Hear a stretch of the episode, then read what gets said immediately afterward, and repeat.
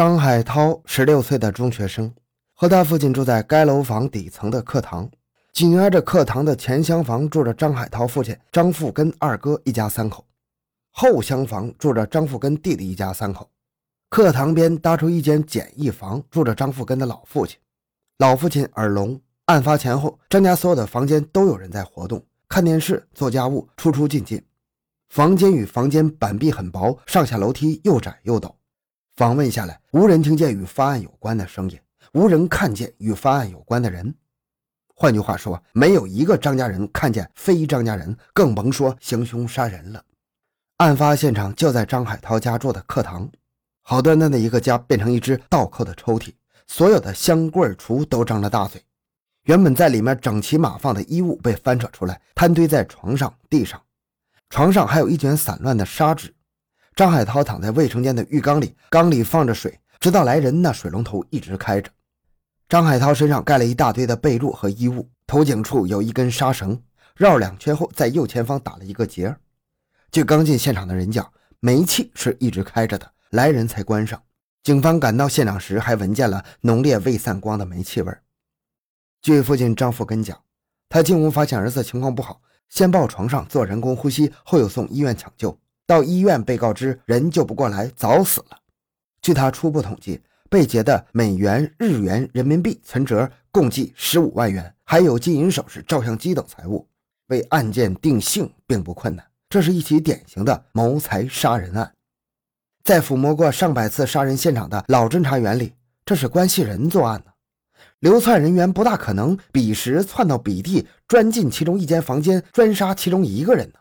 关系人熟知被害人家里的财产情况及当晚的人员情况，奔钱而来，见人就杀，见财就取，取了就走，简直如入无人之境啊！杀人者有过前科，而且是杀人劫财成功的前科，否则不可能这么胆大妄为且准确性高。事后又放水放煤气，这是为了反侦查，破坏现场秀源。这是一个与公安人员多次较量的老手，盯着裹在被子里的死猫，在场的警员心头火起，肩上感觉沉重。每一次出命案现场都会有的压力，如夜幕降临，如披风围裹。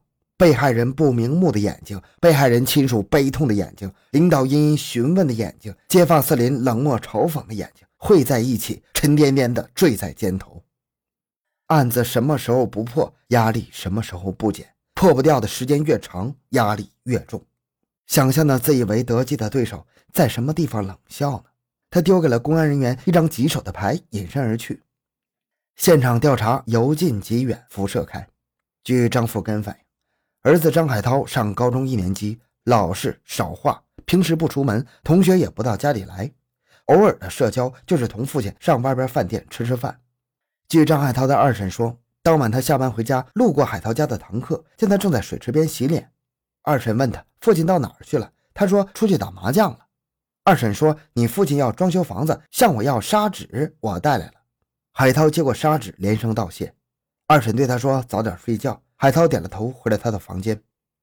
记得是几点钟吗？侦查员问海涛二婶。嗯，记得。海涛二婶说：“我看过手表的，晚上九点四十四。”据街坊邻居反映，被害人的母亲阿月，一九八八年七月去日本自费留学，一九九二年回上海探亲后又返回日本，现在在日本东京开了一家小娱乐场所，家庭关系比较简单，只有一个弟弟，也就是海涛的舅舅。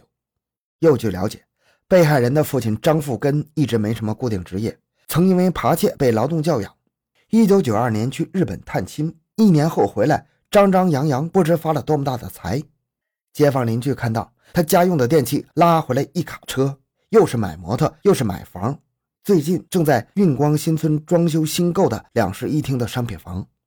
他口没遮拦，喜欢吹牛，不少人听他说多了拿不出来，投资五十万还是可以的。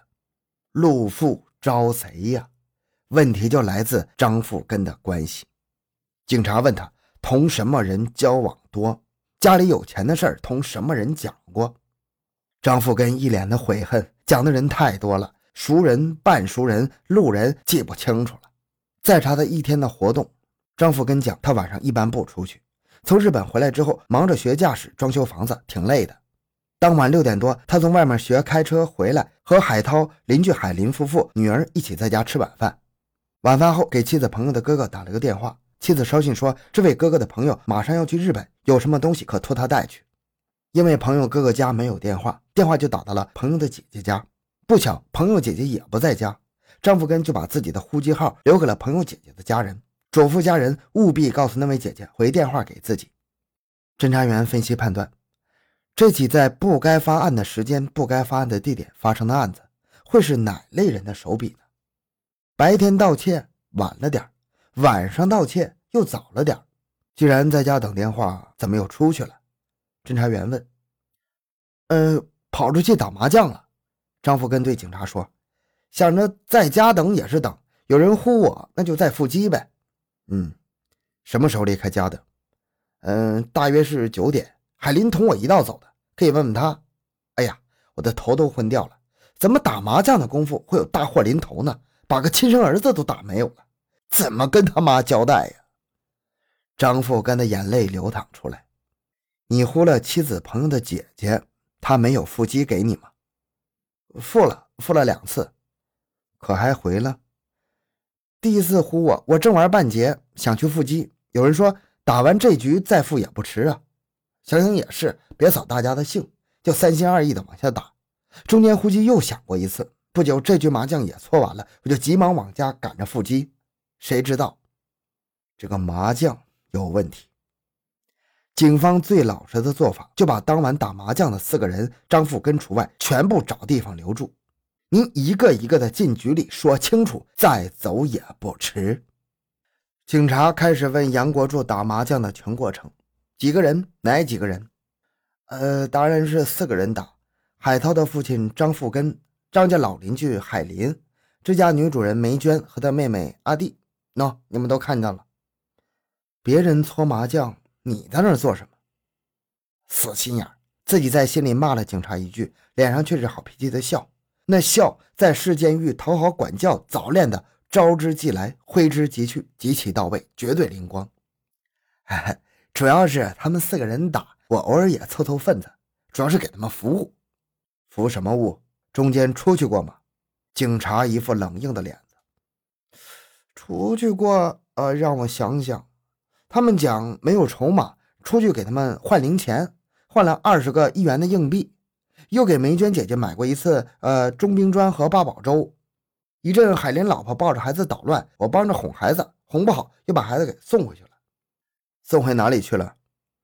那当然是海林家呀。海林家挨着张富根家。你送孩子回去时，看没看见什么可疑的人？杨国柱事后总结，这时候应该一口回绝说没看见。见的总归是言多必失啊，自己昏了头，光想着老鼠逗猫，玩的开心呢。嗯，让我想想，我抱着海林的孩子走过张家弄堂口。是看见一高一矮两个男青年从那边过来了，哪个方向过来？好像是崇明路那边过来的，朝哪个方向走？呃，就是天通路张富根家那边。详细讲讲这两个人的体貌特征。哎呀，天黑，我急着送孩子，可能没看清楚。嗯，小个子，拿个手电，大口径那种，挺亮的。这个人吧，一米六几的个儿，穿衬衫，瘦瘦的。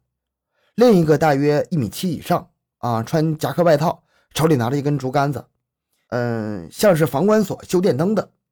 嗯，他们和你讲话了没有？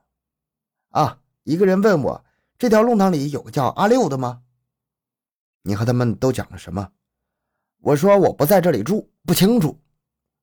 警方不会听一个人说就信的，要把当晚在场的打麻将的全体人员的陈述互相补充、互相验证。求真也证伪，共同的陈述是：当晚梅娟叫他们张富根和海林去打麻将，这之前请过很多次，当晚盛情难却，便一起去了。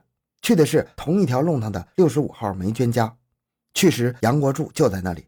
杨与自己的老婆打离婚，与梅娟姘居已是公开的秘密。又叫来梅娟旁边她同母异父的妹妹阿贤。梅娟母亲没有打，在自己房间也没有出去。阿贤男朋友阿卫也没有入局，先是梅娟在旁边看着他们四个人打，一圈打下来，杨国柱嫌梅娟指手画脚，心里烦。张富根凑趣说：“梅娟，你比他强，干脆你上。”梅娟上，杨国柱赋闲。记得他给在座的麻将搭子每人泡了一杯茶，又到弄堂口的杂货店换了一回硬币，又去同一个店给阿军和阿弟买了八宝粥和中冰砖。后来海林的老婆抱着孩子来了，孩子直哭，一定要海林抱孩子。杨国柱主动接过孩子，哄了一阵孩子睡着了，杨又把孩子送到隔壁的阿贤。一会儿孩子醒了，大哭，阿贤男友阿卫嫌烦，叫赶快把孩子抱走。又是杨国柱把孩子抱起，直接送到海林家。杨从海林家回来，接替梅娟搓了一局。张富根急于回家打电话。十点半左右，当晚的麻将局结束了。跑出跑进，整个一个伺候人的小服务员啊！这是杨国柱当晚给所有人的印象。张富根比别人多提供了一个细节，在替梅娟和阿贤买东西之前，杨国柱还回过一次家。回去做什么？侦查员问。说是大便。离开多长时间？呃，大约十五分钟。警方紧接着询问杨国柱。杨国柱坦坦然然地说：“嗨，大便的事情哪好意思讲？呃，是有这么回事儿。”梅娟家不可以吗？为什么跑回家去大便呢？警方抓住每一个不合情理的细节，穷究到底。哎呀，梅娟家的马桶不太干净，女人嘛，麻烦。上次我在她家大便，马桶上有血，后来不舒服好久，以后能不用就不用了。谁能证明你回去大便了？啊，我母亲在家，她知道的。讯问刑警把这一细节记下来，他们要去查的。无论对人还是对事，都要通过调查访问，肯定否定，齐头并进，直到事情最后真相。命案是十万火急的，警方所有的作息都围绕着破案，高速高效的运转。快速的反应就能使现场的痕迹新鲜，知情人的记忆是牢固的，在犯罪嫌疑人来不及逃离的时刻，把布控的网撒下去。当晚，警员派员对杨国柱所提供的在张家弄堂看见的一高一矮两个男青年进行调查。张富根排行老六，小名阿六。可是近两年这样叫他的人不多了。据杨国柱的讲述，其中高个子那个人很像是张海涛的舅舅，舅舅叫过张富根阿六。舅舅也有一位矮个子朋友，经常与张海涛舅舅直接接触，把海涛舅舅相片拿给杨国柱看，他含糊其辞，不能认定。又去房管所和供电局查六日晚上有没有派人去附近一带修路灯，这些单位的人说修路灯的事早就交到服务公司了。又到服务公司查问，说最近几天没人去那边。再到杨国柱家问他母亲：“你儿子昨天晚上还回来过吗？”老母亲想了想，说：“啊，回来过。几点回来的？呃，六点钟回来的。回来做了些什么？啊，换鞋，还换了双袜子，洗了把脸，后来拿了张晚报出去了。出去的时候几点？”警察员一再强调时间，因为他们发现杨国柱母亲讲的时间和杨本人讲的有出入。呃，六点多一点吧，你记清楚了吗？啊，记清楚了，正在吃饭，还没开电视。我看过终点的。看样子杨国柱母亲不像撒谎，他也没有撒谎的必要。那么撒谎的就是杨国柱了。他为什么要讲假话呢？他想用假话。掩藏什么呢？